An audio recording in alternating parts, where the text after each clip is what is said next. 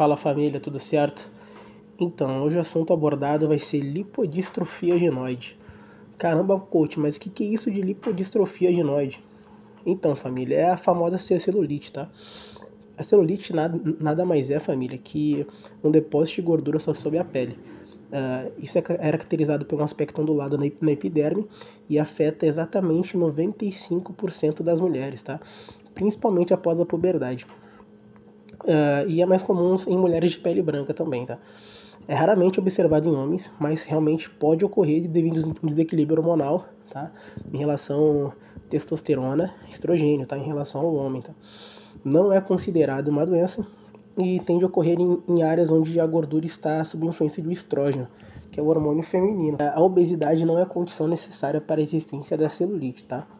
Uh, as causas realmente ainda são um pouquinho nebulosas ainda, tá? mas os estudos apontam que o que podem ser por fatores hereditários, sexo, etnia, biotipo corporal, distribuição de gordura, problemas circulatórios, alterações hormonais, tá? Devido aos níveis de estrogênio alto, tá? A pílula anticoncepcional também pode, pode ser uma causa, pois adiciona uma dose de hormônio circulante no organismo. Má alimentação, consequentemente o excesso de carboidrato e açúcares, sedentarismo e tensão emocional. Mas as causas realmente ainda são estudadas a lipodistrofia ainda é, é pouco estudado e é um assunto bem nebuloso ainda para a parte de dermatologia, tá? Há diversos tipos de celulite, tá? Uh, e há uma classificação já reconhecida internacionalmente, tá? Esse método foi desenvolvido por dermatologistas brasileiras, tá? Doris e Camille Excel e Tassiana Dalforno. Foram as três dermatologistas que realmente uh, desenvolveram esse método de classificação, tá? As principais características desse, desse método, tá?